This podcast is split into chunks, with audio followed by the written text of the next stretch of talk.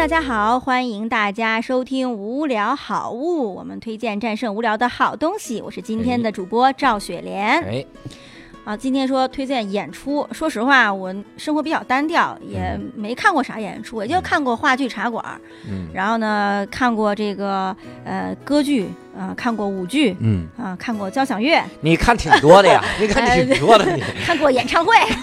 然后，当然了，今天要推荐的是咱们这个教主的专场。哦呦，哎，对对对，装鞋不二。哦哟，啊、但这个场可能我听说你以后也不说了。对对啊对，以后线下不会再演。对中场啊，但你录像了好像。嗯，哎，你怎么啥都知道，门儿清啊？你这个，我我那天你说召集那个观众，我还想去来的，嗯后来一啊看时间没合上，我就没吭声。对对我觉得这个专场还挺好看的嗯，为说说。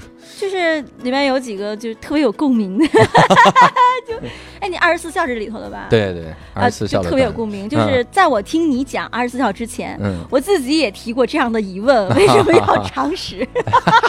为什么要脱了衣服躺冰上？嗯，对，就是，但是我没有教主的功力啊，就没有写成段子。嗯然后悄悄的质疑了一下，也被狠狠的打回去，对吧？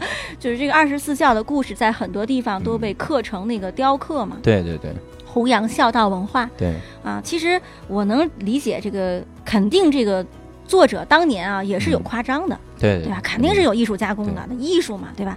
来源于生活，它也可能等于生活，也可能当时有这么一个人，他就干这个事儿。对，但是呃，不过也确实，可能那个人也许是个中医大夫呢。嗯对，吧？那个当年的检查手段比较少嘛，嗯就肯定得尝一下才知道啊。对，但是就就是这个故事，我觉得就教主还是呃仔细的看了，嗯且就是也提出了自己的这个质疑。我就嗯想问教主，你当时为什么会写二十四孝？嗯就是还有很多类似的这个经典这个糟粕，为什么没有普及？哎哎，你看他们后来就说说你这个先写二十四孝，然后再写三十六计，然后再写这个一百零八将。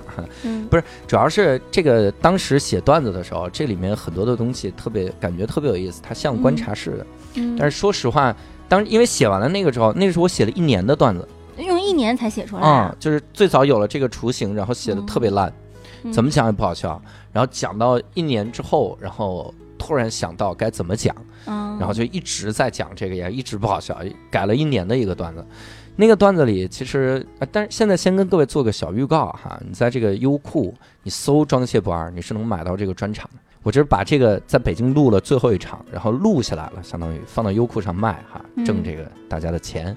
然后其实其实九块九好像是哈，叫九块九看一次还是永久啊就？永久啊，永久啊、这好 那花九块九一次，我 这那你比复仇者联盟可就是良心太多了，我都已经是各个平台的 VIP 了。然后我看这个复仇者联盟四，想听我朋友写的音乐，嗯还要每次花两块五。这个太狠了哈。然后这个里面关键是我当时是一方面是想简单的吐槽，嗯。纯从好玩的角度吐槽；另一个角度，其实 这也是后来很后悔的一个原因。其实我想本来想过把二十四孝这个段子再拿出来，嗯。然后再重新写一遍，因为你知道现在有里面有一个故事叫郭巨埋儿。嗯嗯。然后这个故事最近还还讨论的很火热，说是各地都有这个郭巨的这个雕像，嗯。为了给母亲这个吃东西，然后说孩子孩子把家里钱都吃光了，相当于嗯那这多一个口粮，把孩子给埋了，嗯杀了孩子，然后嗯要养母亲。嗯就这个东西，大家觉得这是一个病态的孝道。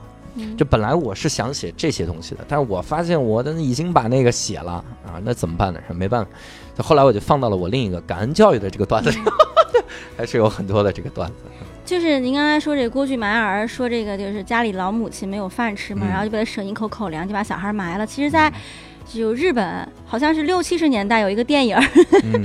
就是名字我忘了，然后里面讲的就是日本当地的一个某一个地方的一个传就传统的一个风俗，嗯，就这个老人到了六十岁就要把牙齿都拔了，哦，为啥？就是想把自己饿死，然后就给大家省饭，省出饭来，让这个年轻的孩子、年轻人孩子有饭吃。我靠，对，就是其实有的时候，嗯、不好说这个我们我我们也不是要给他定性啊，是糟粕还是但、嗯但是我觉得还是要体谅，嗯，就体会精神吧，就这个东西就是。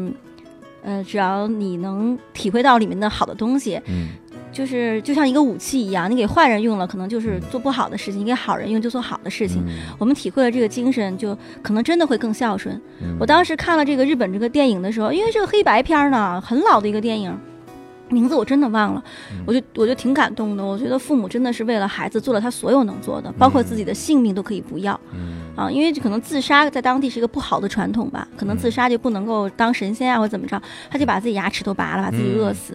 对，所以我觉得就，但是我还是很期待这个教主的这个，我会花九块九去看这个，对，写的还是很好玩，对尤其是肠粪的那个，笑死了。呃，还有那个这个卧里的那一段也挺好玩的，卧冰求鲤，对，卧冰求鲤啊，这个脱光了，有没有想过鱼怎么下？我跟你讲，那个鱼不一定看得见，你有没有考虑过鱼？那不一定你看得见还挺有逻辑，对，好啦，这就是我们今天推荐的无聊好物。大家无聊的时候就去优酷上花九块九，呃，比一根冰棍儿稍微贵点儿的钱去看嗯这个教主的《装鞋无二》的线上版。好，这个就是今天的节目啦。嗯，如果大家喜欢我们的节目呢，请转发分享给更多的人。